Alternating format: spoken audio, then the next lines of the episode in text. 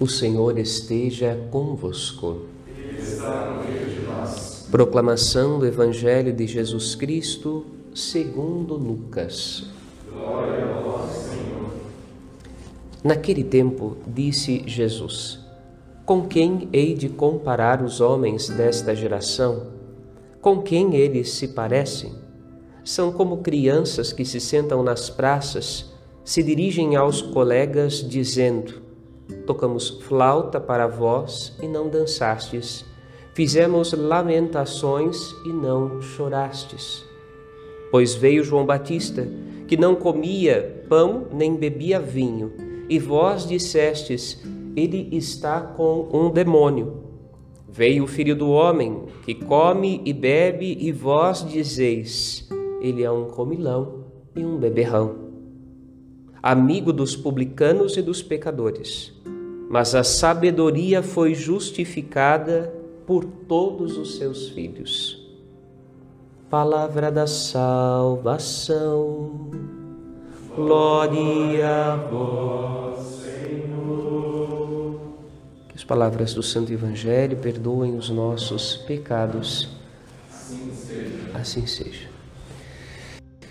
Meus queridos seminaristas, meus queridos irmãos e irmãs que participam conosco desta Santa Missa, nesta quarta-feira, celebrando estes primeiros cristãos que uniram a sua vida ao martírio de Cristo. Esta semana nos convida, desde a segunda-feira, celebrando a exaltação da Santa Cruz, caminhando pelo dia de ontem, na memória de Nossa Senhora das Dores, agora contemplando hoje o martírio da Igreja, celebramos o mistério da cruz de Cristo.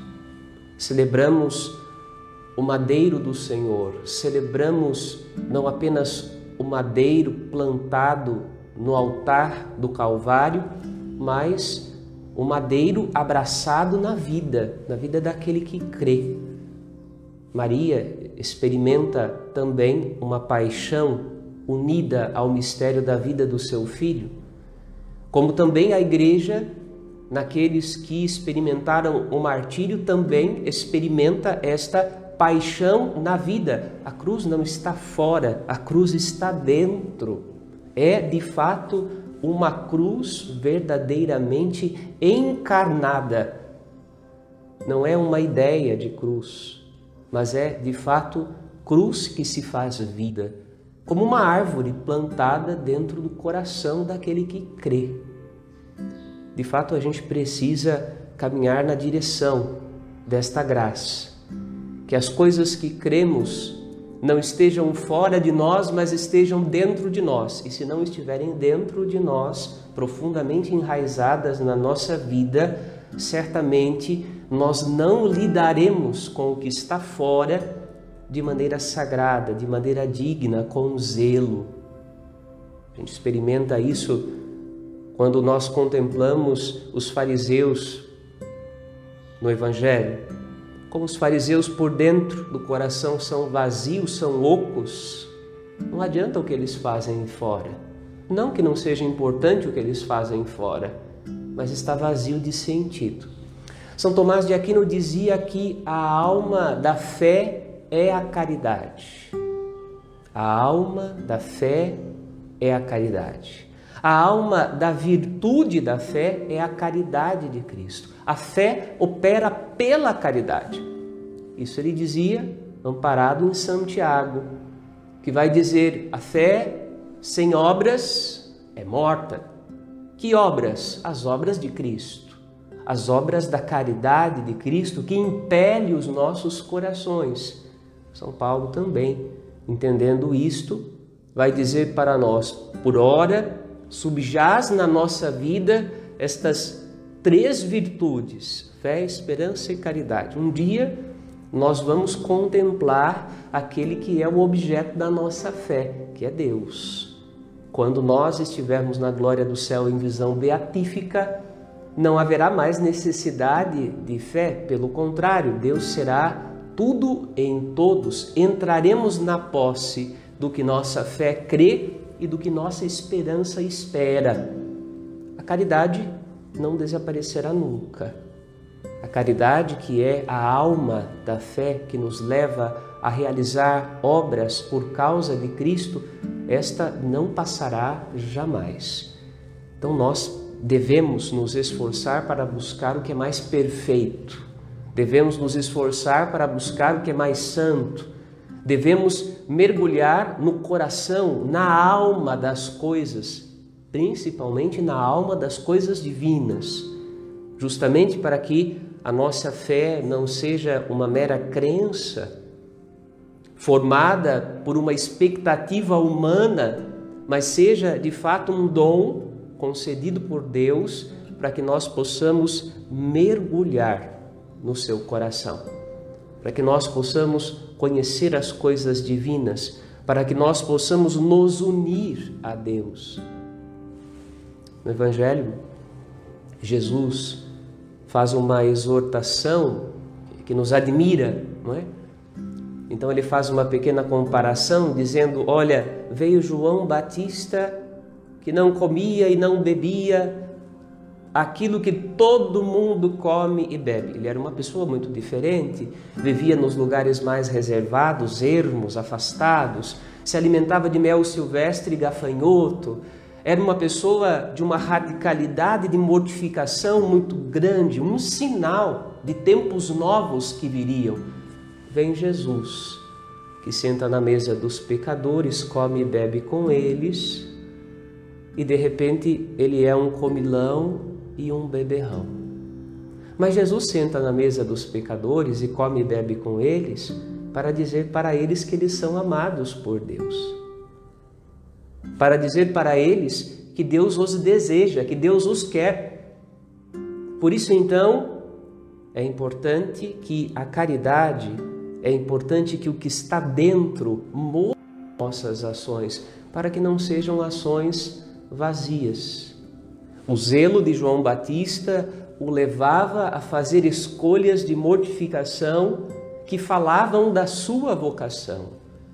O zelo de Cristo o leva a sentar com os pecadores e publicanos e a comer com eles para conquistá-los para Deus, para trazê-los de volta, para curá-los, para salvá-los. Então, o que é que o nosso zelo nos leva a fazer por Cristo? Esta é uma pergunta que nós precisamos fazer dia a dia. O que é que o nosso zelo nos leva a fazer por Cristo? O nosso zelo está movido pela caridade ou o nosso zelo está movido pelas ambições humanas? Que a seu tempo, como a ferrugem que destrói os metais, haverá de consumir tudo que é vaidade nesse mundo. Quando Jesus entra no templo de Jerusalém e vê naquilo que o templo tinha sido transformado, uma casa de comércio, um lugar onde Deus não era respeitado, as pessoas atravessavam o templo para cortar caminho com suas coisas, as coisas que iam vender depois e comerciar sem nenhum respeito à dignidade da casa de Deus, Jesus, recuperando o profeta Jeremias, vai dizer: O zelo pela tua casa me consome. Senhor, a tua casa está sendo aviltada, ofendida na sua dignidade.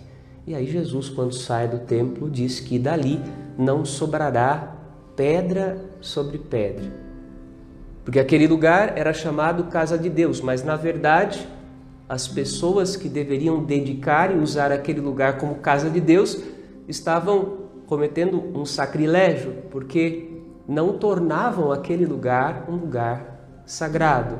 E o nome de Deus era blasfemado entre os pagãos, porque iriam dizer: olha, os judeus dizem que creem com fé ardente, que amam o seu Deus, mas olha como eles tratam a casa onde dizem que rezam a Deus. Mas mais do que um templo de pedras, é o templo feito de carne e osso, feito da nossa vida, feito do nosso coração. Quem dera nós tivéssemos o mesmo zelo pelas pessoas que muitas vezes a gente tem por objetos e coisas. Então a gente vai percebendo que tanto a fé como a esperança e a caridade, elas precisam amadurecer na nossa vida. É, é necessário, é necessário que nós avancemos para águas mais profundas, é, é necessário que a santidade nos leve a aperfeiçoar as virtudes. E a perfeição das virtudes é Cristo.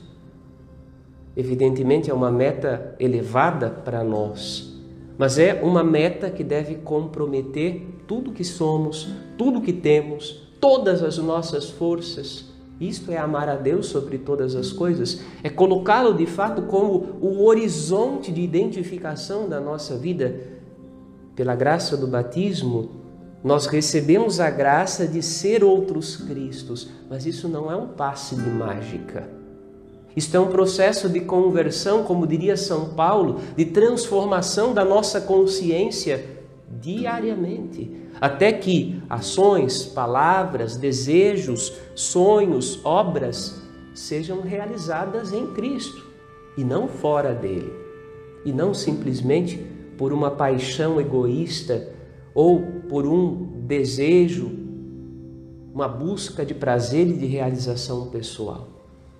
Então pedimos a Deus que nos ajude né? nesta semana em que o tema da paixão, o tema da cruz, o tema do sacrifício, o tema da entrega vem forte na liturgia da igreja, que nós de fato peçamos ao Senhor a graça de sermos movidos pela caridade de Cristo. Movidos pela caridade de Cristo. E ainda como diria São Paulo, talvez buscar a todos, pequenos e grandes, fortes e fracos, ricos e pobres, doentes e sadios, e trazer todos a Cristo. Justamente para que o Senhor possa curá-los, justamente para que o Senhor possa carregá-los, possa cuidar da ovelha ferida com um cuidado que não é simplesmente humano, mas é o cuidado de Deus a generosidade de Deus que Ele quer dar àqueles que precisam desta graça para sobreviver. Pedimos ao Senhor então esta graça de modo todo especial hoje, pela intercessão de São Cornélio e São Cipriano, que já no início do cristianismo, um como papa, outro como bispo da igreja primitiva, entregaram a sua vida agindo na caridade de Cristo para manter a unidade da fé. Amém.